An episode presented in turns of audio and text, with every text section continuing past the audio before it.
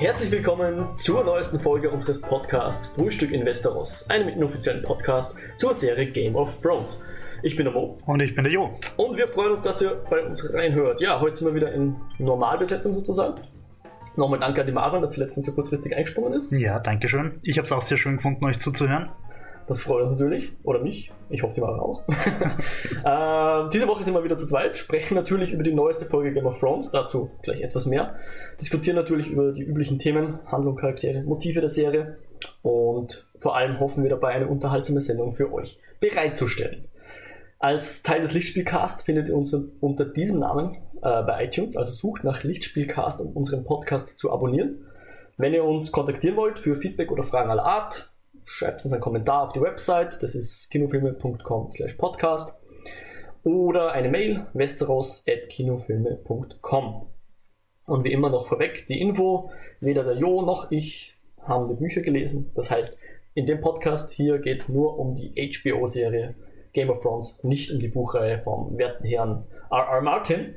Das Gute daran ist, vor Spoilern für noch nicht erschienene Episoden sind wir und auch ihr sicher. Ansonsten spoilern wir natürlich wie immer alle bisherigen Folgen Game of Thrones, also bis inklusive der zweiten Folge der achten Staffel im Moment, weil wir wissen noch nicht, wie die dritte Folge heißt. Wir wollen nämlich ganz kurz, bevor die eigentliche Folge beginnt, noch äh, unser Orakel nochmal aufbringen und euch vorab sozusagen sagen, was wir glauben in dieser kommenden Folge, die wir jetzt gleich schauen werden, die wir noch nicht geschaut haben, äh, wer da sterben wird. Und Danach schauen wir die Folge, danach kommt die eigentliche Episode Frühstück in Westeros und am Ende dieser Episode werden wir nochmal aufs Orakel kurz eingehen. Es ist wie immer alles rein spekulativ, also wir wissen eigentlich gar nichts von irgendwelchen Trailern oder sonst was, können wir, haben wir keine Infos, das heißt wir spekulieren nur, ähm, wann wer wo stirbt. Ja, und dann gehen wir es ganz kurz durch, lieber Jo. Was glaubst du heute in der äh, dritten Folge der achten Season, deren Namen wir noch nicht mal wissen, wer stirbt in dieser Folge. Naja, nach der letzten Folge ist davon auszugehen, dass es eine Schlacht geben wird. Vermutlich mhm. eine größere. Mhm. Ähm, und meine Liste ist recht lang. Wahrscheinlich okay. sogar länger als Arias Liste.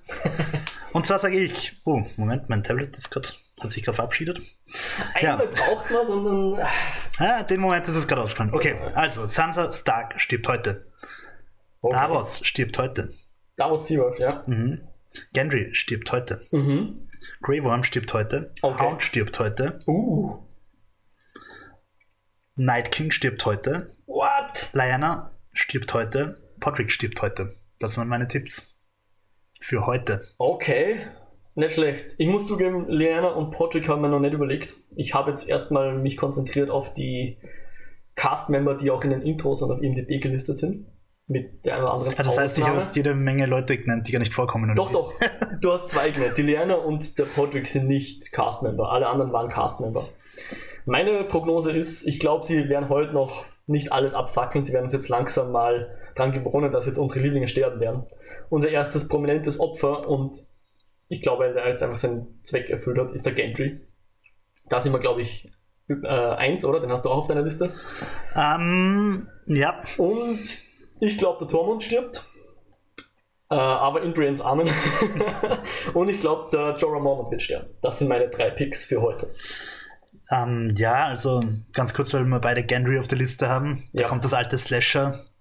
Äh, die Teams, Meme, die Sex haben. Die, genau, die Teams, Aha. die Sex haben, die müssen sterben. Ja. Ähm, ja. Na, also ich glaube ganz ehrlich, dass der Norden-Handlungsstrang heute abgeschlossen wird und dass es okay. Okay, ich glaube, dass, die, dass die Schlacht heute beginnt, aber ähm, über zwei Folgen gehen wird. Zumindest yes, der, der Aftermath. Drei dann. Stunden. Ja. Genau, also ab jetzt werden die Folgen Überlänge, so genau wissen wir es jetzt nicht, wie lang sie sind, weil ich, ich versuche gar nicht nachzuschauen, äh, die Details der Folgen, weil dann kann man wieder irgendwas sehen, was man nicht sehen will. Aber ich, wir wissen, dass sie jetzt Überlänge sind und dass sie von den Showrunnern geschrieben sind, alle Folgen jetzt. Ich glaube, die nächsten zwei werden nach Norden sein und danach geht es dann quasi der Rest, wird der Rest abgehandelt.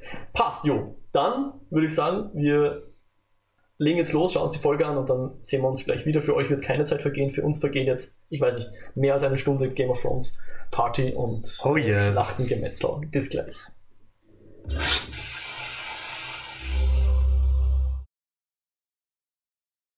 Okay, wir, wir sind zurück nach einer sehr ereignisreichen Episode. Die Folge hieß übrigens Schlacht um Winterfell auf Deutsch. Spoiler-Match. Oder auf Englisch, äh, was ihr vielleicht wisst, die Sprache ist, in der wir schauen. The Long Night. Ein bisschen anderer Einschlag da in die Richtung. Es war eine sehr lange Nacht. Es war eine lange Nacht, aber keine langweilige Nacht. ja. Wenn ich es mir recht überlege, war die Folge eigentlich gar nicht so ereignisreich, weil außer der Schlacht ist es eigentlich nicht so. Es war also nichts passiert. Ein paar Leute gestorben, aber sonst, nee. Nicht viele, viele Dialoge. ja, ähm, ich tue mir eh gerade ein bisschen schwer. Wir werden natürlich jetzt wieder durch die Folge durchgehen, so ein bisschen durch die Dramatik, durch, durch die Ereignisse, aber äh, tatsächlich eine sehr eigene Struktur hier in dieser Folge. Wir haben tatsächlich fast nur Schlacht. Wir versuchen es einfach mal. Wir, wir, gehen jetzt mal durch und danach werden wir noch unser, unser Orakel auflösen oder kurz besprechen, wie auch immer. Ähm, ja, wir, wir fangen so langsam an. Die Leute bereiten sich vor, ungefähr dort, wo wir aufgehört haben bei der letzten Folge. Vielleicht noch kurz, hast du zur letzten Folge noch was zu sagen? Wie, wie gefiel dir eigentlich? Ja, ich habe es recht spannend gefunden, weil doch einige Leute in meinem Social Web äh, gesagt haben, dass sie die Folge belanglos und fad gefunden haben. Die zweite Episode der achten ja. Season? Okay. Und weil halt irgendwie nichts passiert, unter Anführungszeichen. Mhm. Ich habe sie eigentlich extrem stark gefunden, weil sie einerseits ziemlich Charakter gebildet hat, mhm. beziehungsweise uns wieder in Erinnerung geführt hat. Ja. Und andererseits einfach eine Wahnsinnsexposition für die Folge jetzt war. Mhm. Es war einfach, also sie hat einfach das... Also ein Setup. Ja, genau. Ja. Sie hat einfach das, das äh, die Spannung für die, die Folge jetzt aufbaut. Ja. Und ich glaube, dass die Folge auch nicht möglich gewesen wäre ohne der, der vorigen Folge. Mhm. Also diese, dass man wirklich quasi eineinhalb Stunden nur Schlacht hat, das funktioniert halt nur, wenn es vorher eine Stunde lang rumsitzen und drauf warten. Mhm. Ja, mir, mir gefiel die letzte Folge auch ganz, also wirklich gut. Wenn ich eine Folge der achten Staffel als belanglos empfinde, dann die erste. Habe ich eh damals schon gesagt, die hat mir nicht so ganz gefallen, da, da ist mir tatsächlich zu wenig auch an, an Setup passiert, auch an, an Charaktere wieder heranführen und so. In der zweiten hat mir das sehr gut gefallen. Also die Dialoge, die sie geführt haben und, und wieder das Erinnern, naja, die, den haben wir ja gemocht, der, der hatte was drauf. Es war manchmal so ein bisschen auch die, der, der Unterton der, der Gespräche, dass man das eben, ja, weißt schon, du hast es ja voll drauf. Der Sam ist ja der, der schon Leute umgebracht hat. Und, und nochmal so ein bisschen ein Recap für alle, dass das, was bisher passiert ist. Und ich finde, die Folge hat halt auch extrem so äh, einerseits Prolepsen, also Fortblenden, also Vorhersagen, so die, die, wir werden alle sterben oder wir werden überleben oder oder halt auch so ein bisschen so den Cassandra-Effekt, dass du immer denkst, stimmt's jetzt oder stimmt's nicht? Und du weißt es halt nicht. Und selbst ja. wenn's vor allem also, wie, wie halt zum Beispiel der Jane wieder so wieder so unglaublich nett und friedlich und lieb ein, äh, vorgeführt worden ist, habe ich mal gedacht, gut, so wie er jetzt inszeniert wird, muss er bald verrecken. Andererseits gibt's halt auch diese Bron zieht los mit der Armbrust-Story. Ja. Deswegen bin ich davon ausgegangen, dass er in der Schlacht jetzt nicht sterben wird. Aber naja. Weil er sonst kein Ziel mehr hat, auf das zu. Ja, hätte mir aber eigentlich gut gefallen, wenn das. Ja, ja was mit dem Braun vorhaben, keine Ahnung. Letzte Folge, wie auch diese Folge, war ja King's Landing überhaupt nicht Obwohl es im Intro war. Obwohl es im Intro war. Genau, Intro, gut das Stichwort. Wir haben ja in der ersten Folge schon vermutet, dass dann dieses Eis sich weiter ausbreiten wird. War tatsächlich so. Letzte Folge war es bis Last, Last Hearth. Diesmal ist es bis nach, nach Winterfell gekommen. Und das bietet natürlich einen super Einstieg auch für die Folge, wo jetzt die letzten, also die, die Verteidiger letzte Handgriffe setzen oder eigentlich nicht mal das, eigentlich gehen sie nur noch in Position. Es ist alles angerichtet und äh, das, das Sam ist, ist nervös, aber hat dann auch eine Waffe in der Hand. Die Liana vom Haus Mormont dirigiert ein bisschen ihre Leute rum, die Türen schaut finster, Freer Raven rollt vorbei zu seinem, wie soll man das nennen, Versteck ist es ja nicht, dort wo er halt als Köder Köderplatz. Genau, Köderplatz. Um, in die Falle für den Night King. Das war auch sehr intensiv, einfach so die Kamera schwenkst, das war jetzt nicht wirklich ein One-Shot, aber relativ lange Einstellungen. Mhm. War cool. Ja, genau, dann tauchen auch die Drachen von der Daenerys auf, wo jetzt John anscheinend ist das jetzt etabliert, dass der jetzt ein Drachenreiter ist. Ja, das haben sie uns ja in der ersten Folge gezeigt. Ja, genau. Ja, etwas, ich fand das etwas, ja. Das ist wie Fahrradfahren, wenn du das in der ersten Folge kannst, kannst du das in der dritten ja. noch. Ja, ich weiß nicht, ich fand das etwas gekünstelt, dass, dass auf einmal der John jetzt auch Drachen reitet, aber. Ja, das hatten sie vielleicht in der vorigen Staffel schon ein bisschen. Ja, so langsam anteasern, dass ja. er sich immer einen, einen Meter näher nähern darf und halt fast, fast verglüht, weil der Drache am Anfang nicht so, aber gut. Die Zeitsprünge, das haben wir jetzt, also, beziehungsweise, dass sich die Serie mit solchen Kinkerlitzchen jetzt nicht mehr aufhaltet, mhm. das haben wir schon oft besprochen. Ja. Genau, etwas schade, aber. Hat es dich wirklich gestört? Ähm, ja, schon. Irgendwie, das war schon immer so eine Qualität von Game of Thrones, dass man. Ja, das schon. Dass man nicht nur die Story Beats einfach so abhandelt, sondern. Generell schon, nur, also in der Folge heute finde ich, die war als Ganzes so intensiv, beziehungsweise wenn sie Drachen geflogen sind, waren das solche Wallpaper-Moments einfach, mm, dass ich nicht einmal auf die Idee kommen werde, darüber nachzudenken. Ja. Na, ich bin ja nicht dagegen, dass der, ja, ich, ich kann ja nicht sagen, wie ich es besser gemacht hätte, aber dass auf einmal, weißt du, sie haben so, der, der John sagt so, ja, ist das jetzt gefährlich, wenn ich da jetzt auf den Drachen zugehe und die Danny so, ja, na, kann sein, dass du gegrillt wirst, aber hey. Und John geht halt hin und wird nicht gegrillt, oh, Gott sei Dank. Und dann darf er reiten und jetzt ist alles gut. Und war ein bisschen eine Abkürzung. Sagen wir es mal so. Eine Abkürzung. Aber gut, bleiben wir bei der heutigen Folge. Die zwei schwirren jetzt darum, über, beziehungsweise fliegen da zu so einem Aussichtspunkt, wo sie dann die Schlacht ein bisschen überblicken. Äh, die Unsullied stapfen in, in Reihe und Glied und auch die restlichen Leute bilden Schlachtreihen, wo dann letzten Endes um diese Intro-Sequenz sozusagen ein bisschen abzuschließen, wieder der Sam auftaucht, der sich dann auch da einfindet in der Frontlinie. Und wer kommt auf Besuch? Wer lässt sich die Schlacht nicht entgehen? Der Weiße Wolf. Erstens der Weiße Wolf. Liebe Grüße an Marion. Genau. Zweitens. Wer sagt? Die Lady in Red. Ja. Wer hätte das gedacht? Also ich habe es tatsächlich wirklich nicht gedacht. Ich habe eigentlich gedacht, dass die gar nicht mehr auftaucht, weil sie sich irgendwie in den Süden verabschiedet hat. Naja, zuletzt haben wir sie gesehen mit Varys, wo sie so gesagt hat, hey, wir werden, ich, ich werde in, in Westeros sterben. Hm. Und wir, ich kann mich gar nicht erinnern. So wie du auch. Der Varys und sie werden beide in Westeros sterben, war ihre Prognose damals. Okay.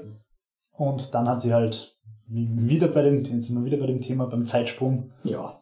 Hat sie die Reise vom, vom Süden da zur Schlacht drauf wieder per Quicktime Quick. Ich, ich glaube, sie ist auch übers Meer. Travel. Ich glaube, zuletzt haben wir sie in Essos gesehen. Hey, jetzt ist sie, sie gefasst was, Ja, es ist aber östlich. Also auch, okay. auch, auch Weit südlich, weg. aber wärmer. Ja, genau. Außen, deswegen Süden, ja. Schön warm. Genau, ähm, die begrüßen gleich mal den Grey Worm in guter alter Zunft. Wie sagt man da? Walla Dolores, Doloris, Daharis? Walla Morgulis und Walla. Danke. Doharis sagt er. Ja. Also äh, All Men Must Die und All Men Must Serve. Der gute alte Spruch. Der Devil ist natürlich nicht sehr froh, dass die da jetzt wieder auftaucht. Weil er irgendwie ziemlich krantig auf sie ist, verständlicherweise. Sie hatte die Shireen indirekt auf dem Gewissen. und dann geht's auch schon los mit der Schlacht. Die Dothraki bilden die erste, das, man würde jetzt in modernen Zeiten Kanonenfutter sagen, Kanonen gibt's da noch nicht, aber die laufen mal nach vorn, nachdem sie den Buff plus 1 Feuerschaden von der, der von der Melisandre noch bekommen haben. Die ihre Sichelschwerter da. Was ich wieder ein bisschen unfair gefunden habe, warum halt nur die das kriegt und die anderen nicht. ich meine, der Effekt war natürlich bombastisch, aber. Ja, es sah ziemlich cool aus. Die Ansalit hätten die Speerspitzen ja wohl auch anfeuern können. Durchaus. Äh, jedenfalls reiten die dann vor und, und werden dann, ja, aufgerieben, kann man sagen. Und das hat richtig geil ausgeschaut. Das hat echt gut Vor allem, wie sie dann so ins Dunkle reinreiten und auf einmal, zack, steht vor ihnen die Zombie. Der Riese, Mauer, der Zombie-Riese. Alles Mögliche steht da ihnen entgegen und sie krachen da so rein und, und dann sieht man noch irgendwie aus der Ferne, wie langsam ein Licht nach dem anderen genau, die Lichter ausgehen. Und dann kommen nur noch wenige zurück. Einer davon ist Gott sei Dank der Jorah Mormont. Ja, ich hätte schon gedacht, er stirbt in der Folge. ja. Und ja, es, es, es ist dann jedenfalls im Großen und Ganzen Zombie-Apokalypse, weil natürlich dann, wenn da mal der Angriff losgegangen ist, dann schlagen die auch zurück und kommen zurück eben in riesigen Horden. Ähm, die Drachen in der Zwischenzeit versuchen, die White Walker zu attackieren, aber werden dann von so einem komischen, ich weiß nicht, Wintersturm zurückgeworfen, können da irgendwie nicht recht eintauchen, können da nicht wirklich was anrichten, ist halt, ja, das Vehikel, dass, dass nicht die Leute schreien, warum haben sie nicht einfach die White Walker mit den Drachen geflammt? Ist das halt Ja. Jetzt die, ich will nicht Ausrede sagen, weil ich finde es ein gutes wieder, Stück. Es hat wieder so schön ausgeschaut. Oh, das ist, ja, genau. Gab uns ein bisschen Eye Candy noch dazu, also kann man sich da nicht wirklich beschweren. Genau, ein Teil davon spielt dann eben über diesen Wolken so, wo sie zum ersten Mal irgendwie auch mit dem, mit dem Night King und dem seinem Eisdrachen äh, auf den treffen und dann Scharmützel sich liefern. Ja, währenddessen in Winterfell wird dann die Arya, zeigt uns dann, oder schickt dann mal die Sansa nach, in, in die Krypta runter und sagt so Stick him with the pointy end und gibt dann noch so einen äh, Dolch mit aus, aus Drachenglas oder was das ist. Den sie im Endeffekt eigentlich nicht braucht, oder? Nein. Sie zückt ihn dann zwar, aber sie verwendet ihn nicht. Aber erster Callback irgendwie so zu einem klassischen Game of Thrones Spruch, Stick him with the pointy end. Und wir sehen auch noch früher Draven und Theon beim Weirwood. Ähm, das, also Weirwood Tree, dort ist, ist die Falle ausgelegt. Oder nicht die Falle, aber dorthin sollen sie den Night King locken. Ja, und dann eben Zombie-Ansturm, die ganzen Whites äh, rattern rein in die Verteidiger von, von Winterfell. Der erste, der dann glauben muss, ist der Ed. Mhm. Ich habe den ehrlich gesagt gar nicht in meinem Orakel berücksichtigt, muss ich zugeben. Ja. Hat den gar nicht mehr so im Schirm, auch wenn er in der letzten Folge mal aufgetaucht ist. Ich habe sogar lange drüber geredet, ob er Ed heißt. Genau, weil wir nicht gewusst haben. So gut kennen wir ihn, dass wir nicht mal gewusst haben, wie er heißt. Ja, ich finde, er schaut auch aus wie so ein Standard-Nordling. Wie ein Ed. Ja, voll. schaut voll aus wie ein Ed. Ja, genau, der ist der erste von den namentlich bekannteren Charakteren, der dran glauben muss. In der Krypta sehen wir dann auch die Grüppchen, die sie dort versammelt sind, hauptsächlich der Tyrion, der Varys und eben die Sansa und Melisandre, äh nicht Melisandre, Entschuldigung, Missandei sind da unsere prominenten VIPs. Und ja, es schaut erstmal nicht gut aus für die Verteidiger. Sie schaffen es gerade halt so, den ersten Ansturm irgendwie standzuhalten. Sagen dann, okay, passt, wir ziehen uns jetzt zurück. Ähm, alle rennen in, also die, die, die Tore öffnen sich, die Verteidiger strömen in, in die Burg rein, die Ansalit halten heldenhaft die Stellung und verteidigen da die, den Rückzug. Natürlich auch unsere, unsere schlechter Prominenz in Form von Jamie Brienne und auch Arya äh, verteidigen dann die, die, die Burgmauern und die Tore und was da halt so noch durchkommt am Anfang. Die Lene ist da eher, also die Mormont Lady dirigiert weiterhin die Truppen rum und macht das recht gut, in, dass sie halt ihre, ihre Soldaten rumschickt. Und der Hound ist, ist schon am Zerbrösel langsam, weil jetzt immer mehr Feuer in der Gegend ist. Ja, gefällt ihm nicht so.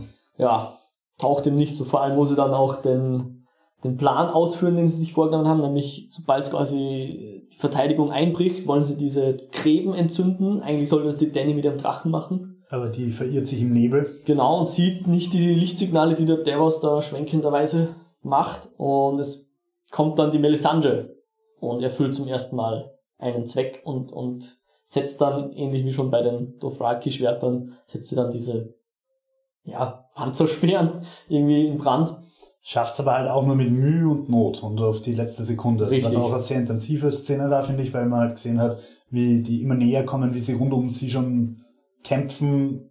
Und, und ich finde, man hat bei ihr auch wirklich schon gesehen, dass sie so langsam ein bisschen Angst kriegt. Also ich will jetzt sagen, nicht Zweifel, aber man hat in ihren Augen gesehen, ah, fuck, Lord of Light, wo bist du? es wäre langsam Zeit. Ja. War, war schon auch sehr intensiv, ja. Hm. Man hat da die, genau, die Angst in den Augen gesehen, wie der, der letzte Walk auf sie zuspringt, eigentlich im letzten Moment dann das Feuer angeht und sie sich nochmal äh, die Haut rettet.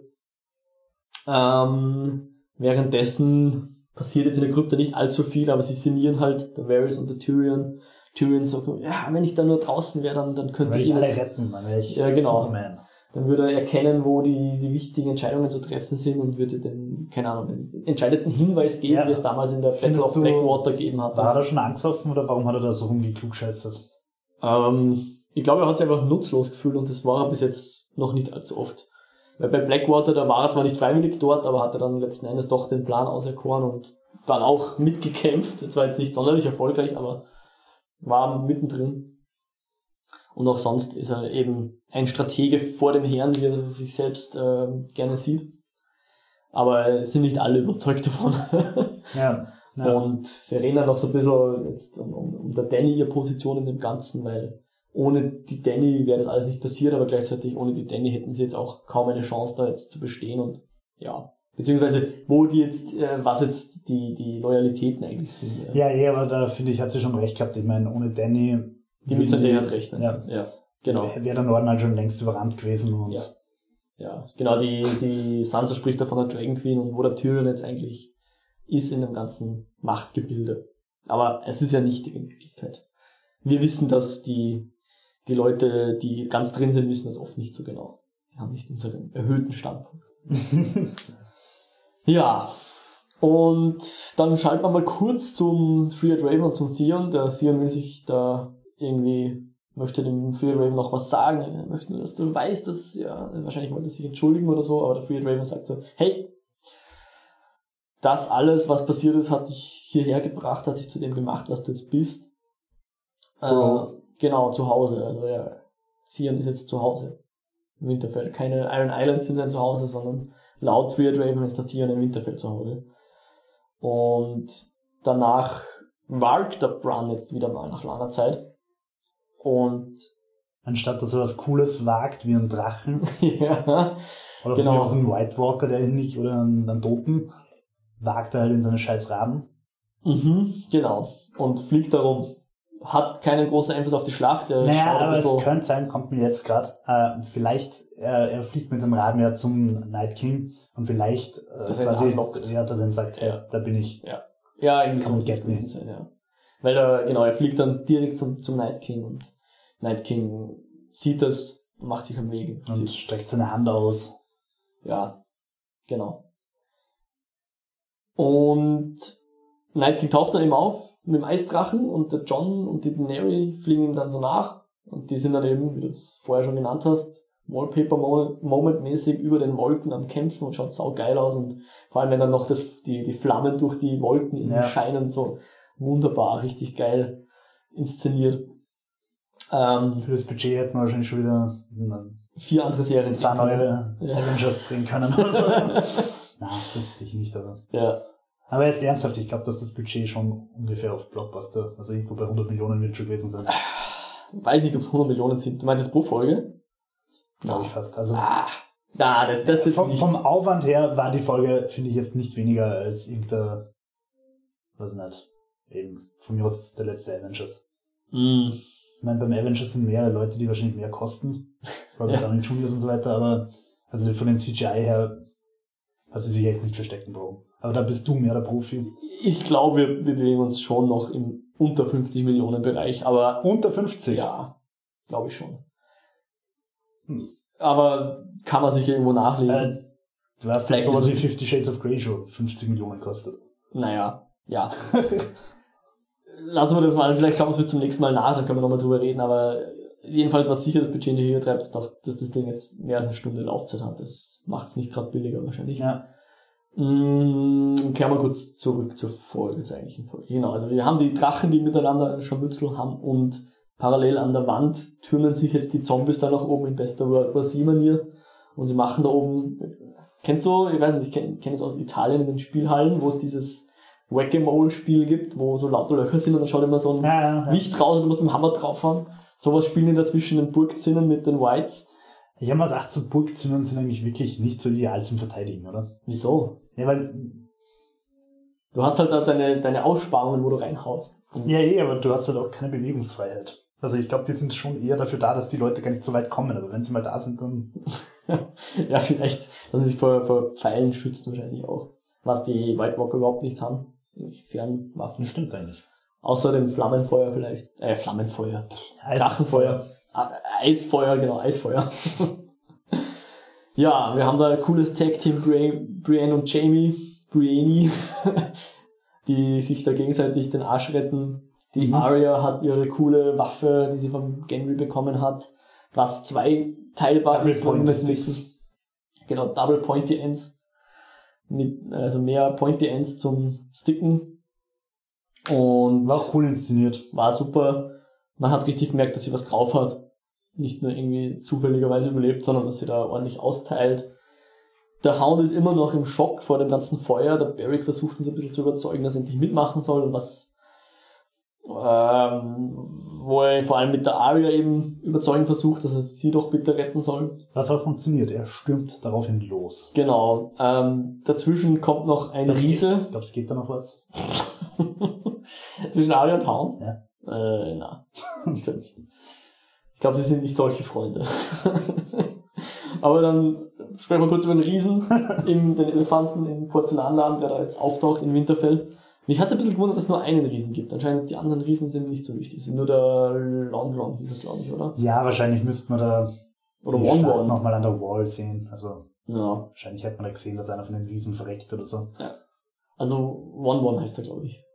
Ähm, der sich ein Scharmützel mit der Lena ähm, liefert, die ihn tatsächlich umbringt, wo wir schon geglaubt haben, sie ist jetzt sicher des Todes. Aber nein, sie bringt den Riesen um und stirbt dann aber doch. Also das war dann fast off-camera, weil irgendwie äh, sie bringen ihn ja um, aktiv, da lebt sie sicher noch. Und dann fällt sie halt runter. Und wenn wir sie das nächste Mal sehen, ist sie dann schon tot. Ja, das haben sie, finde ich, eigentlich so inszeniere, inszenatorisch nicht so ideal gelöst. Weil eigentlich, finde ich, hätte sie nach dem ersten Keulenschlag oder Faustschlag oder was das war, sie ist ungefähr drei Zentimeter hoch, hätte sie eigentlich schon ziemlich platt sein müssen, dass sie da nochmal aufsteht. Ja, ich überlege gerade, ob sie überhaupt aufsteht. Sie, ja doch, sie, sie steht sogar auf, läuft auf ihn zu, nicht so klug, aber letzten Endes bringt sie dann diesen Riesen um, ja. Äh, feiern wir sie als Heldin, behalten wir sie so im Herzen. Aber ich finde, man hätte da durchaus ein bisschen mehr ähm, auch den Tod inszenieren können, weil sie war ja schon immer so ein, Ja, ich finde vor allem, also da, da wäre es jetzt eigentlich wieder cool gewesen, da hätte man jetzt dann kurz einen Dark Fantasy oder Low Fantasy Moment machen können. Man hätte einfach, anstatt den klassischen Heldentod zu machen, hätte man einfach sagen können, okay, sie fällt um, der Riese fällt auf sie drauf und sie ist hin.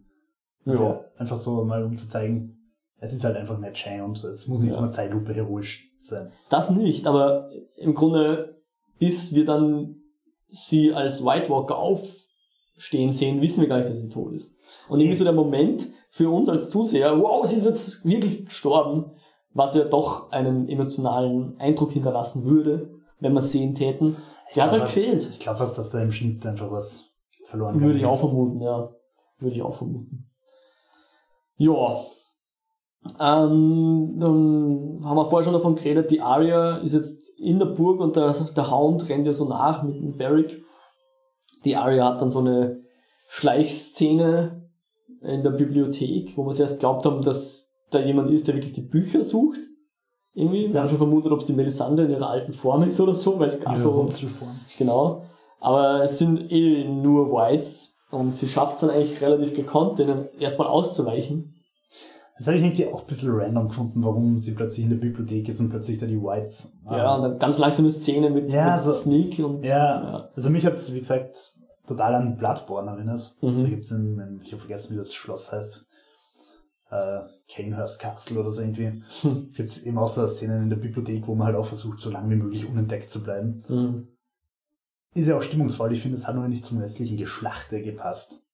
ja. Aber vielleicht war es ein guter Rhythmuswechsel, dass man mal ein bisschen. Absolut, Runterkommt, absolut. Ja. Aber es, es bleibt eh nicht lang ruhig. Es kommen dann noch andere Zombies und sie muss eigentlich in Wirklichkeit jetzt über, also von der reinen Menge der Zombies äh, über, übermannt und sie muss dann weglaufen und im letzten Moment kommen dann Hound und Barrick und Darien und, und retten sie da vor der Horde und zu dritt gemeinsam können sie dann gerade noch so verteidigen, wobei der Barrick schwere Wunden zugefügt bekommt. Messer von hinten. Unter anderem, genau. Und in letzter Kraft schaffen sie es dann in irgendeinen Raum rein. Ich weiß gar nicht, ob das derselbe Raum ist, wo wir letzte Folge des, Ich könnte sogar sein, ja. Dieses Die- Ge- Gelage. genau, das Gelage mit der Ritterschlagung von der Brienne. Ja, könnte Raum sogar ist. sein. Und dort stirbt dann der Barrick. Und wir haben unseren zweiten, oder eigentlich dritten, wenn man die Lerner dazu zählt, Tod von bekannter Person. Melisandre ist auch dort und, und macht dann wieder schicksalsschwangere. Worte. Genau, Das das, war genau schon so. das. Er hat seinen, also der Lord of Light hat ihn ein paar Mal zum Leben erweckt und jetzt hat er seinen Purpose Surf, wie sagt man da, seinen Zweck erfüllt. Zweck erfüllt ist, ja genau. Und er, Sinn in, in seinem Leben. ja, und kann jetzt von dannen gehen und sie sagt dann an zu Arya, hey, wir kennen uns doch. Ja, genau. Ich kann mich ehrlicherweise überhaupt nicht mehr erinnern, wann sich die beiden getroffen haben. ich weiß jetzt auch nicht mehr genau. Aber ich schätze mal, irgendwo war der Gendry da nicht weit und die Arya hat ihn wahrscheinlich vor der Melisandre befreit, oder ich weiß es auch nicht mehr. Bevor wir uns da jetzt bloßstellen, lassen wir das lieber kurz, aber die Melisandre sagt da jetzt wieder zu Arya, ja, du hast jetzt Zeit, wir uns gesehen haben, hast du da viele Augen geschlossen, im Sinne von Leute gekillt. Äh, und du wirst noch weitere, nämlich braune, grüne und blaue Augen. Foreshadowing, Prolepse Deluxe. Richtig. Genau, und dann zweiter Callback, zweiter großer Callback zu einem Game of Thrones Klischeespruch. What do we say to the God of Death? Not today. Und genau. So Im Nachhinein ist das eigentlich wirklich hot. Foreshadowing ja. ohne Ende. Nur das Problem ist, du weißt es halt immer erst, wenn es vorbei ist. Ja. ja, so ist es. Und dann machen sie sich wieder am Weg in Wirklichkeit. Ja. Ähm, in der Zwischenzeit wird auch der Fred Raven schon schwer belagert von vielen Whites. Theon und seine Mannen verteidigen ihn da aufs Äußerste, soweit wie sie es halt schaffen, zuerst mit Pfeil und Bogen. Ähm, der Eisdrache kommt dann bis nach Winterfell, aber es gibt dann nochmal einen Drachenkampf, bevor dann wirklich äh, der, der Eisdrache sich voll und ganz auf Winterfell konzentrieren kann. Und in diesem Drachenkampf fällt der Night King tatsächlich von seinem von seinem Drachen runter und wir haben sogar glaubt, dass der Eisdrache möglicherweise bereits besiegt ist, was wir dann später gelernt haben, nicht so ist. Aber der Night King ist jedenfalls jetzt mal nicht so mobil und ist am, am Boden und das nutzt natürlich gleich der John, dessen Drache auch nicht so gesund ausschaut, ja. irgendwie Bruch landet. Wir wissen eigentlich auch gar nicht, ob der überlebt, oder? Na, wissen wir nicht, na. Und der John macht sich dann zu Fuß Richtung äh, Night King, die Danny Richtung mit, mit Drache Richtung Night King und flammt den mal ganz ordentlich und wir ich meine, in dem Moment haben wir uns gedacht, okay, das wäre jetzt zu leicht. Ja. Jetzt ist noch nicht der Zeitpunkt, wo der Night King dran glauben kann. War aber trotzdem auch schön inszeniert, weil erstens haben sie die Spannung, also dieses, ist es jetzt so, ist es nicht so lang genau. rausgezögert. Genau. Zweitens finde ich, also ich finde die, die Emilia Clark ist jetzt nicht unbedingt dafür bekannt, dass sie so ein stimmungsvolles Schauspiel liefert ohne ihr was unterstellen zu wollen. Ja, sie kriegt halt, halt viel eher, Sie ist halt eher emotionslos normalerweise. Ja. Und da schaut sie erst sehr triumphierend und dann so, oh fuck, oh fuck, oh ja. fuck. Das äh, war schon auch ganz gut drauf. Ja. Also nicht ihre Schauspielkünste, die wir da jetzt irgendwie anbringen wollen, sondern dass ihr Charakter einfach wenig emotionales zu tun bekommt. Normalerweise halt eher ernst und majestätisch schaut, ohne den Mundwinkel zu verziehen. Ja, und der Night King wirft natürlich dann wieder einen Speer oder versucht das zumindest auf den Drachen zu werfen. Danny sieht das mal als äh, Zeichen, dass sie vielleicht abhauen sollte, wobei er hat immer einen Speer, also. Aber gut. Und das ist ihm auch relativ wurscht, dass er nicht trifft. Also, okay, dann gehe ich halt jetzt weiter. Ja, er hat ja, er hatte noch was in der Hinterhand. Ähm, sehen wir dann gleich, aber zuerst konfrontiert ihn der John, möchte mit ihm ein kleines Duell ausfechten, aber soweit kommt es gar nicht, weil er macht jetzt quasi seine zweite Welle wach, indem er einfach mal alle Menschen, die bis jetzt gestorben sind, zu Zombies macht und auferstehen lässt. Was jetzt unglück, also ungut für den John ist, weil da sind jetzt ziemlich viele Leute um ihn herum, mit denen er nicht gerechnet hat. Ziemlich untot sind. Die alle ziemlich untot sind und auf ihn abgesehen haben. Und bei der Gelegenheit, wenn es jetzt darum geht, menschliche Leichen jetzt in der unmittelbaren Nähe oder in der näheren Umgebung des Night Kings aufstehen zu lassen, was Marion und ich richtigerweise letzte Folge, wenn ich das so mir mal selber auf die Schulter klopfen darf, oder der Marion auf die Schulter klopfen darf, was wir vorher gesehen haben, die Krypta, die hat auch ein paar Leichen. Es war tatsächlich nicht so schlimm, wie ich das dachte.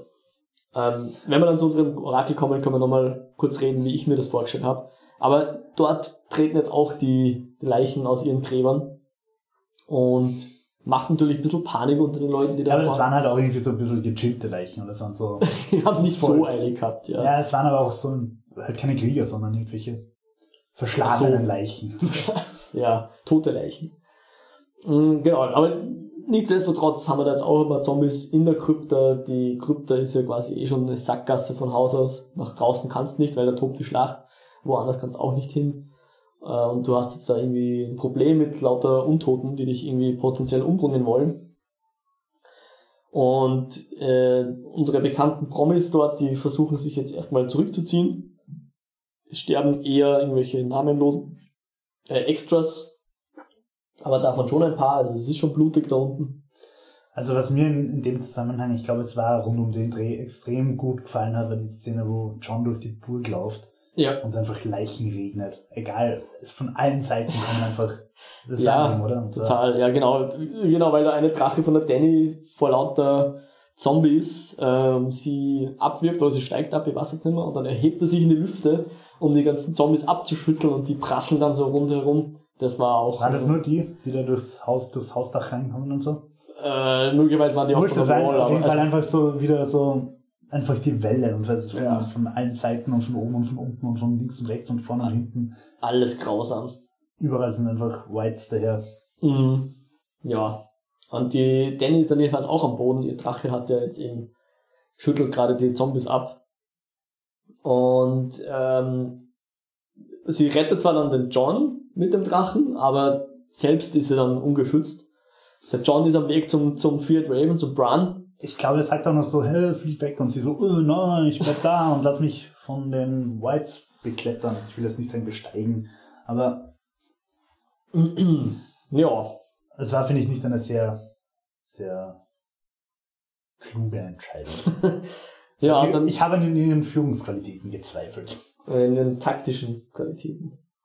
Weil sie hatte jetzt, ja, gut. Wortglauberei. Äh, es schaut jedenfalls nicht gut für sie aus, wenn nicht der Jorah noch im letzten Moment auftauchen wird. Ich frage mich, was der da jenseits der Burg überhaupt tut. Ob der niemals ja, reingegangen ist oder ja, vielleicht war er irgendwie hat er sie gesehen. So, ja, hat er einen siebten Sinn, wo gerade die Danny in Schwierigkeiten steckt. Jedenfalls rennt er zu ihr und sie und der Jorah versuchen sich dann in der Whites zu erwehren, die da vor der Burg noch ihr un oder nicht Whites, ja, Zombies, diese die Menschen, die jetzt halt frisch auferstanden sind, gegen die versuchen sie sich zu verteidigen. Der Danny bekommt dann auch immer ein Schwert in die, in die Finger und kann dann ein bisschen mithelfen, kann aber nicht verhindern, dass der Jorah das ein oder andere Mal ein bisschen angepiekst wird mit Pointy Ends. Schaut auch nicht gut aus. Und Gemetzel all around habe ich da jetzt in den Show Notes geschrieben. Überall sterben Leute, überall, also der Theon hat keine Pfeile mehr vor lauter Zombies, die er schon umgebracht hat, muss sich jetzt mit so einer Lanze aushelfen. Seine ganzen Mannen sind auch schon dahin gemetzelt. Im, im Hof der Burg alles mehr oder weniger tot. Der John metzelt sich so durch, versucht irgendwie an dem, an dem Ice Dragon äh, vorbeizukommen, der jetzt da im Burghof sitzt und irgendwie so, es, es wirkt so, als wäre er nicht mehr ganz gesund, aber er kann immer noch Feuer sprühen in, in, in ja, random meine, Directions. Dass er, dass, er, dass er irgendwie Wunden im, im Rachenraum hat, wo es immer so ein bisschen rauseiselt. ja, und er ist sehr unberechenbar, aber immer noch gefährlich. Und ähm, ja, in der Krypta geht's auch zu. Die Sansa und die Tyrion haben jetzt äh, irgendwie noch so den letzten Mut der Verzweiflung und zücken ihre Dolche und wollen es quasi angehen. Ja, vorher bitte halten sie sich noch an Händen und, und. Richtig, man darf natürlich die berührten Momente nicht vergessen. Ja, und, mein, Gemetzel. Sie sagt, er war ihr bester Mann. ja, genau. Die Latte war nicht so hoch. Ich glaube, das war ein bisschen vorher schon, aber da reden sie drüber, über die, die Hochzeit, die sie damals hatten. War. Für Game of Thrones Verhältnisse eine Hochzeit, die eigentlich recht schön war, oder? Genau, das sagt sie aus.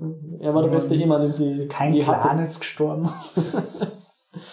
also ja, das war schon ein schöner Moment. Ich glaube, es geht da noch was. Mm, ja, ja, ich weiß nicht. Ich glaube, ich glaube, sie haben jetzt eine sehr eine, eine Beziehung, die mit sehr wenig Lügen auskommt, wenn man so will. Ich wollte wollt nicht sagen offene Beziehung, weil es wäre das falsche Wort, aber eine sehr transparente Beziehung. Die wissen jetzt beide fast alles voneinander wahrscheinlich oder sehr viel voneinander und müssen sich nicht groß da jetzt intrigenmäßig anlügen. Also vielleicht ist das die Basis für eine Beziehung. Aber ich würde es nicht drauf wetten, glaube ich. Ja, und dann kommt der große Auftritt des Night Kings. Er und seine White Walker marschieren jetzt durch das Burgtor einfach durch bis zum Baum, bis zum Baum, bis zum Bran. Der Theon ist immer noch da, hat es jetzt eigentlich schon fast geschafft, hat er geglaubt, irgendwie die Zombies waren zumindest alle tot.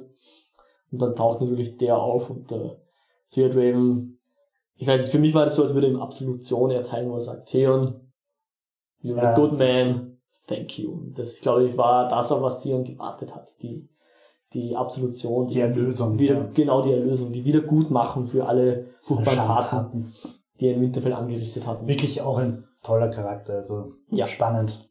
Ich fand den Theon super und bin deswegen auch ein bisschen unglücklich, dass er jetzt schon gestorben ist. Ich, ich hatte so ein bisschen die Vermutung, dass er quasi zum Überleben verdammt ist, wenn du verstehst, was ich meine. Ja, ich wollte jetzt nicht das Orakel spoilern, aber ich glaube, ziemlich ja. genau so hast du es hingeschrieben. okay, ja. Kommen wir gleich dazu. Folge ist eh nicht mehr lang.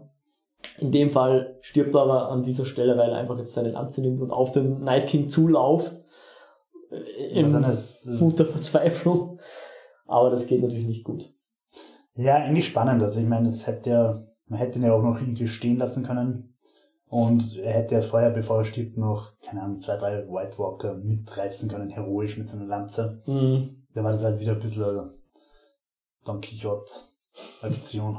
ja, genau, Windmüll-Style wäre hinter Night King einfach ab, zerbricht seine Lanze und rammt ihn dann, glaube ich, nicht mal das, die Spitze der Lanze rein, sondern das abgebrochene Holzstück einfach durch die Brust oder irgendwie so. Durch den Bauch. Ja. Ich meine, die einzige gute Sache daran ist, dass der Tier nicht als Zombie wiederkehrt.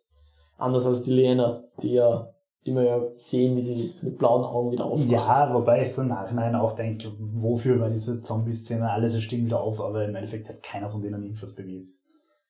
Naja, die, die Promis nicht, aber die riesige Armee ich meine, es, hat, es hat uns natürlich gezeigt, ja, das schon, aber es hat uns auch gezeigt, wer es tatsächlich verreckt ist. Ja, ich, ich dachte im Moment auch, dass es jetzt ein äh, Setup ist für eine ziemlich. Schon gegen die kleine Zombie-Liana oder so. Na, das nicht, aber dass sie uns noch ein bisschen mehr dieses, dieses, diesen Horror vor Augen führen, dass man jetzt die Leute, die gerade noch Seite an Seite mit dir gekämpft haben, gegen die musst du jetzt kämpfen. Ja, da sind Leute dabei, die du kennst. Und, und, und wie die alle wieder aufgestanden sind, war es halt irgendwie so, das war glaube ich nach einer Stunde oder so. Mhm. Habe ich mir halt echt gedacht, der Fuck, eigentlich war alles bisher umsonst, weil alles, was passiert ist, dass dass der, Wild, der, der Night King noch mehr hat. Ja, genau. Das ist das. Genau. Jeder, der stirbt, kann zum Night King seiner Armee Anhänger werden. Anhänger werden, genau. Bekehrt werden. Ja, aber wie wir jetzt wissen, so weit kommt's nicht.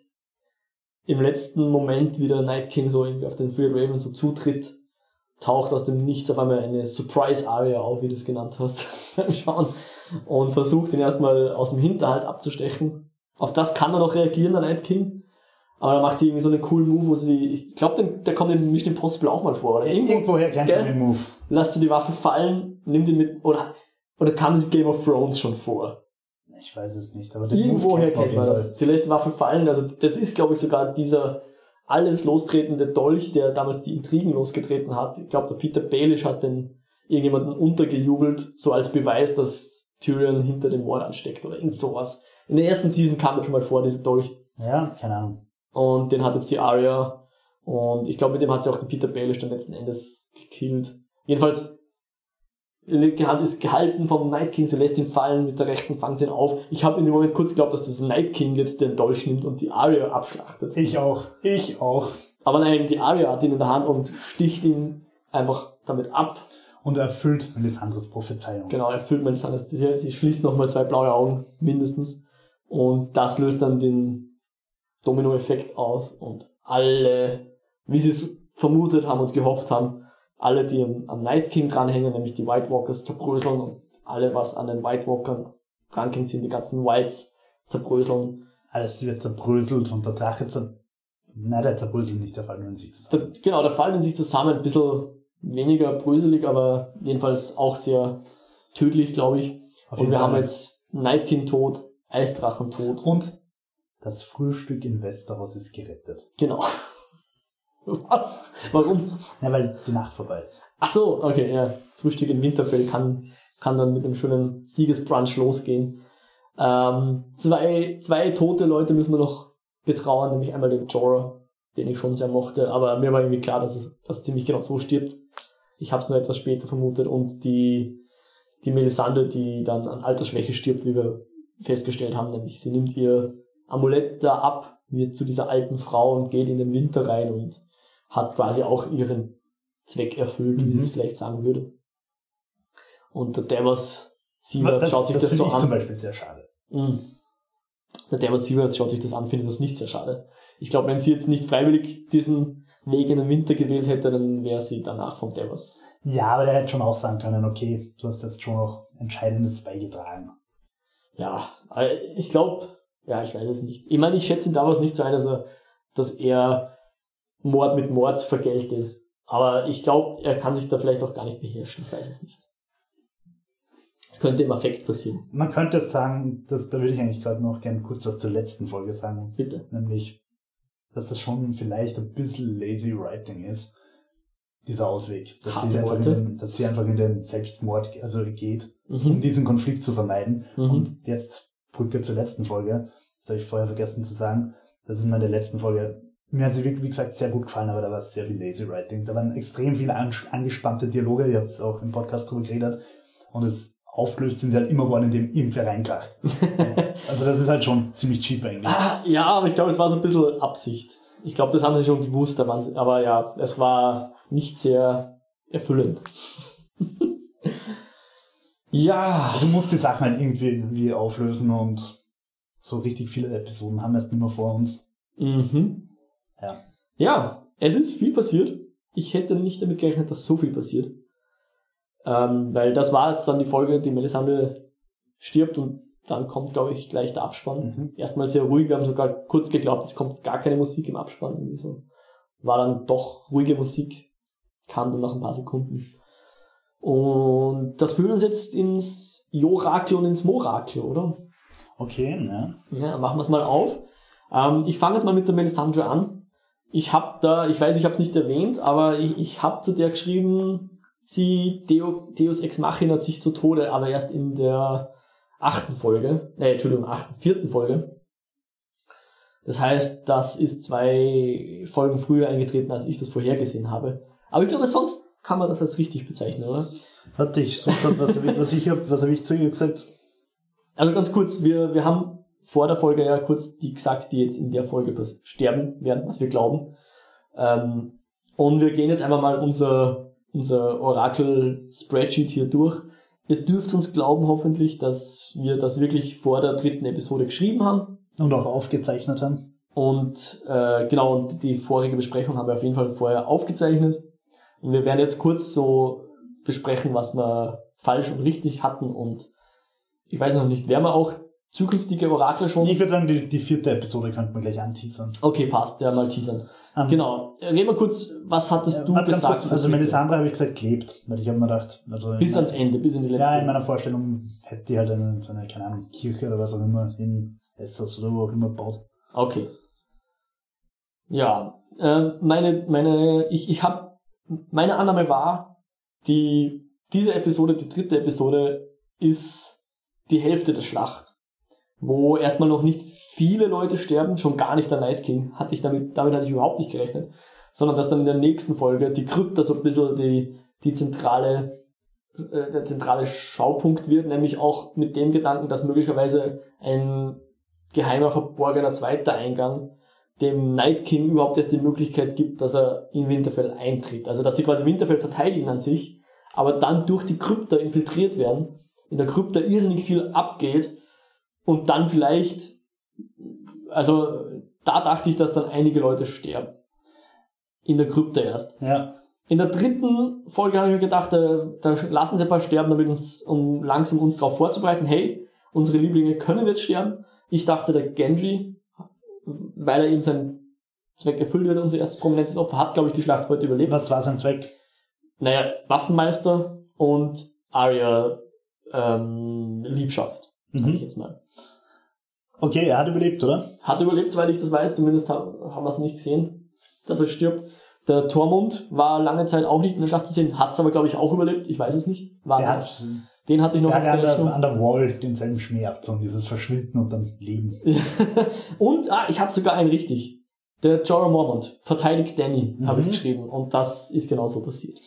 Der wäre bei mir erst in der fünften Folge gestorben. Okay. Wen hattest du? Du hattest aber auch ein paar richtige. Ich weiß nicht, ob du es gesagt hast, den Eisdrachen und den Night King. Hast du den, beide den, den, prophezeit? Genau, äh, weil ich einfach davon ausgegangen bin, dass vom, vom Story Arc her, ja. also die, das heute enden hat müssen. Also die, die Untoten-Saga sozusagen findet heute ja, ihr Ende. Einfach, weil die Untoten halt per se einfach gesichtslos sind und es zu viele Gesichter gibt, die noch zu viele offene Handlungsdramen haben. Du meinst lebende Jamie, Gesichter. Cersei und so weiter. Ja, ja. Da ist zu viel noch und dafür braucht man einfach Zeit. Also das war, ist, und die haben erst runtergehen können, also die können sich erst nach King's Landing wenden, nachdem das darum beendet ist. Ja. Ich frage mich auf der anderen Seite, wir haben halt irgendwie seit der ersten Staffel genau darauf gewartet. Genau, ja. Und ob das jetzt nicht auch ein bisschen so, okay, jetzt ist es halt vorbei. Mhm. Es hat ja zum Beispiel auch diese Theorie gegeben, dass irgendwie das Grayscale noch eine wichtige Rolle spielen wird gegen die White White Walker. Mhm. So als Element gegen Element quasi. Ähm, ja, das ist halt irgendwann kalt worden und es war auch weg vom Fenster. Also ich habe das Gefühl, dass da ein paar Sachen einfach im Lauf der Erzählung einfach vergessen oder verloren gegangen sind. Wer Ja, weiß, ja. vielleicht schreibt das der George R. R. Martin in die Bücher, die noch erscheinen werden. ich werde es nicht wissen und ich glaube, ich werde es noch nicht lesen. Haben wir dann entschieden. Aber mein, meine Wette war eben darauf ausgelegt, dass diese äh, Night King Storyline äh, die zentralere ist und deswegen viel später aufgelöst wird. Und jetzt Also nicht. du hättest glaubt, dass das das Finale wird quasi. Nein, das vielleicht nicht ganz, aber so, dass, dass es länger dauert einfach. Mindestens eine Folge mehr, vielleicht Mhm. sogar noch bis in die fünfte rein und dann in der fünften geht's dann Richtung Cersei. Ich habe damit gerechnet, dass Cersei relativ schnell abgefrühstückt wird, was wahrscheinlich nicht passieren wird, weil jetzt haben wir drei Folgen noch und eigentlich als Antagonisten fast nur noch die Cersei übrig. Ja. Vielleicht auch den Euron, aber Also naja, ich gestehe denen auf jeden Fall ein Leben bis in die sechste Folge zu. okay, okay. Ja, Aber wen haben wir jetzt noch gehabt in der Folge? Also Night King, Eisdrachen hast du richtig vorhergesagt, richtig? Schau mal, wen du gesagt hast in der dritten Episode. Warte mal, ich Ich habe gesagt, Podrick wissen wir nicht, oder? Also haben wir nicht gesehen, aber scheint, Scheint nicht zu verstorben leben. zu sein. Liana hast du gesagt, stirbt. Diana stirbt richtig. Beric Dondarrion. Hast du gesagt, stirbt, gesagt, ist tot. Eisdrache habe ich stehen, stirbt von anderen Drachen zerfetzt. Also nicht ganz, aber Ah, naja, er war zerfetzt, aber er ist nicht deswegen gestorben. äh, ja, ich habe gedacht, dass sie den einfach in der Luft Ja. aus- auseinanderreißen, zwei gegen einen.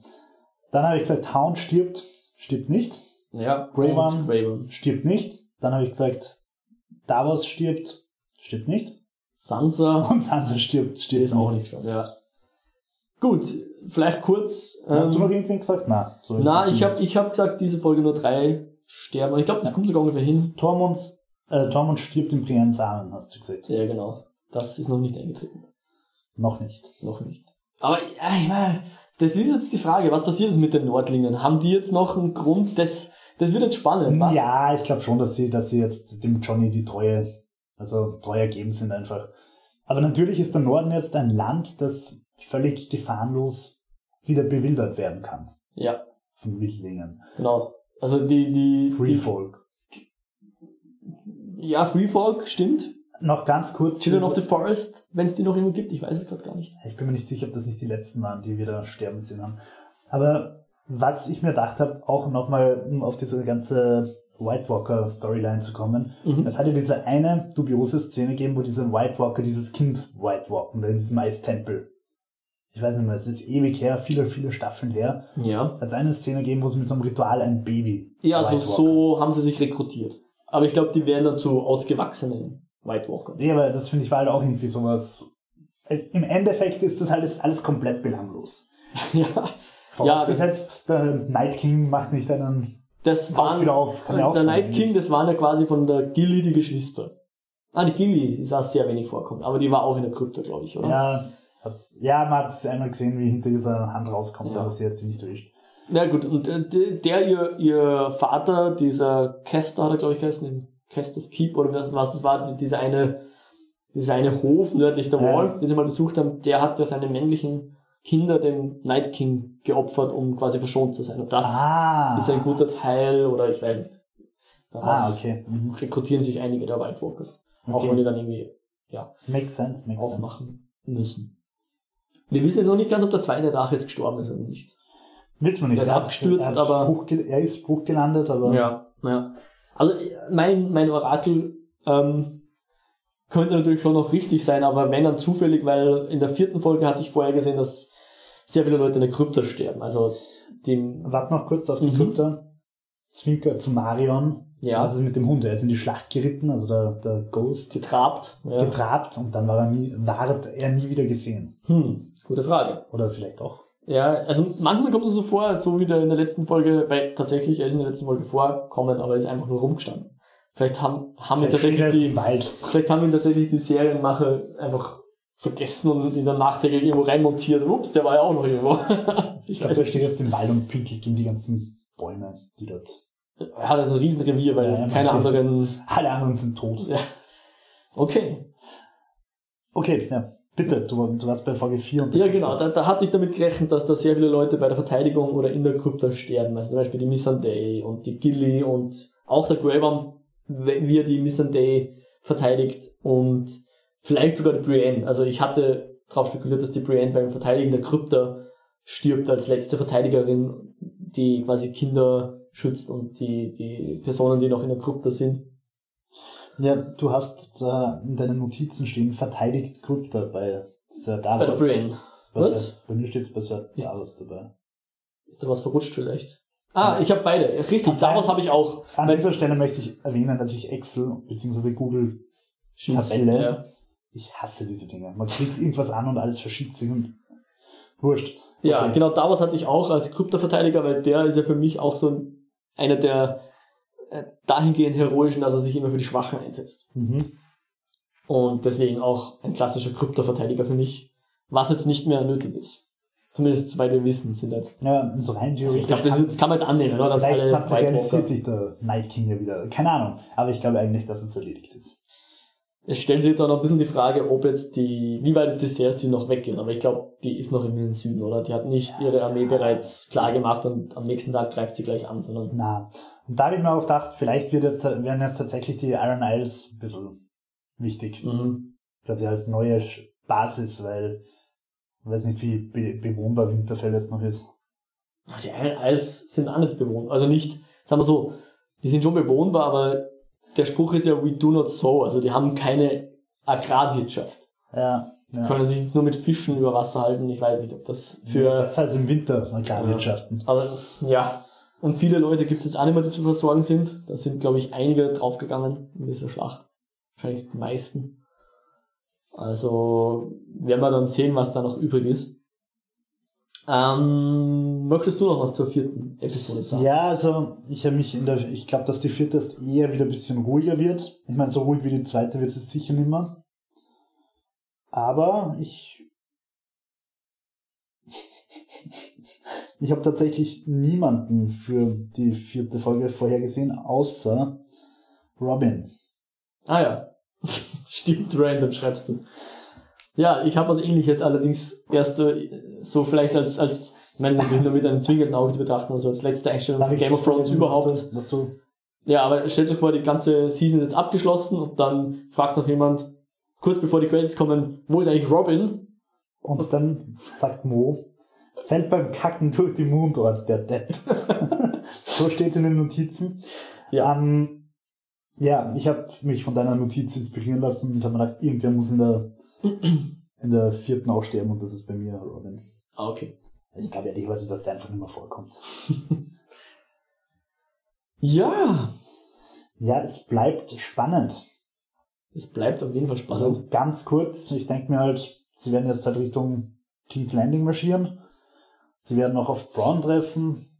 Glaubst du wirklich? Ich glaube, sie müssen jetzt erstmal Luft holen. Also ich, ich glaube, ich glaube, King's Landing kommt zu ihnen. Hm, kann auch, naja, Danny sagt, sie will am Thron sitzen. Sechste Folge muss in King's Landing stattfinden. Wenn das stimmt wahrscheinlich. Ja, das stimmt wahrscheinlich. Hast schon recht. Hast schon recht. Und der finale Tipp nach dieser Folge, nach unseren jetzigen Erkenntnissen, wer sitzt am Thron? Am Ende sitzt wer am Thron? Äh, nach wie vor, Danny bricht das Rad. Und vielleicht da auch noch Ausblick auf mein Orakel, nämlich beim Überlegen, wie eigentlich der Freed Raven sterben soll, sehe ich das ein bisschen ähnlich wie Melisandre. Er hat einen Zweck als Erinnerung und quasi Barriere gegen den Night King oder als, wie soll man sagen, als, als Platzhalter für alles Menschliche, was die Trophäe ist, die der Night King zerstören muss. Die, das ist jetzt nicht mehr der Fall, es gibt keinen Night King mehr. Und er ist sozusagen mittlerweile jetzt das personifizierte Rad und wird dann auf irgendeine poetische Weise in sich zusammenfallen oder sterben oder sich opfern oder irgendwas machen. Und so ein Baum werden, so einen blöden weißen Baum. Gute Idee, super Idee und vielleicht ein King's Landing irgendwie. und wird äh, in der letzten Folge erst äh, von dannen gehen und das wird dann die, die ganze Serie zusammenschnüren, bevor dann der Robin aus dem, beim Kacken durch die Mundor fällt. der Depp. Ja. Okay. War schon eine geile Episode. Ich fand's auch. Gut gedreht, spannend. Ähm, nicht nur Eye Candy, auch, auch ein bisschen. Trotzdem muss ich sagen, Abwechslung ich, drin. Ist die beste Schlacht in Game of Thrones Battle of the Bastards. Die war so, ich habe sie nochmal angeschaut, jetzt vor der. Die war so erdrückend einfach, wie der John da steht, die auf ihn zugaloppieren, plötzlich ja. ist der Ton weg, es ist nur noch Rauschen, ja. er wird begraben von Leichen, erstickt fast. Irre. Aber wenn man ihr halt anrechnet, nah rangekommen. wenn man ihr anrechnet, der Battle of the Bastards, dass es tatsächlich ohne Übernatürlichkeit auskommt, vielleicht mit Ausnahme des Riesen, aber halt ohne irgendwelche Drachen magischen und Flammen und so und Drachen und Zombies, gehe ich voll mit.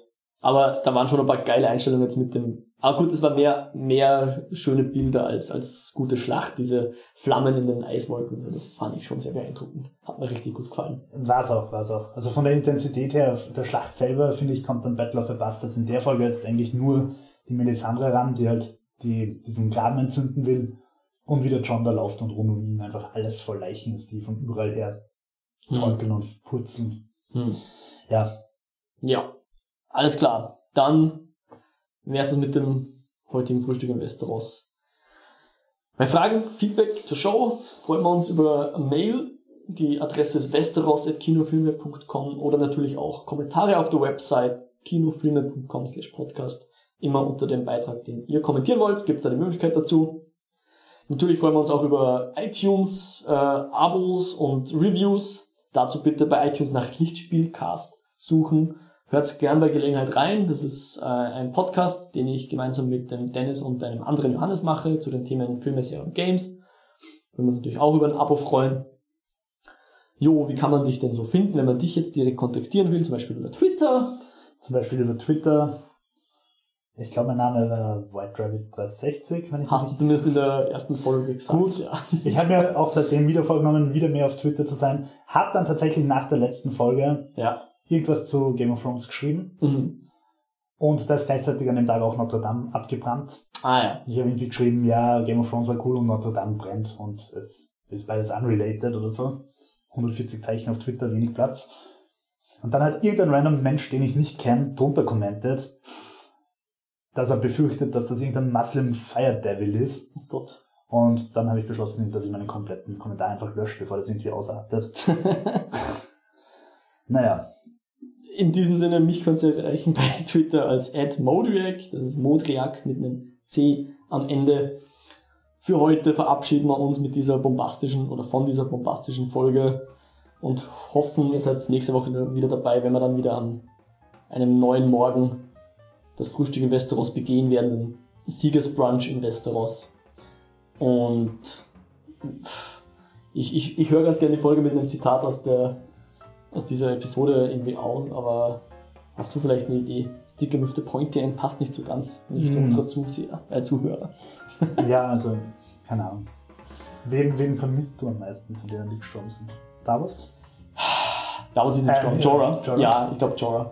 Tatsächlich. Ja. Okay. Na, macht es gut, macht es besser als der liebe Jorah. Schreibt uns, wenn ihr vermisst. Richtig. Ciao. Ciao, ciao.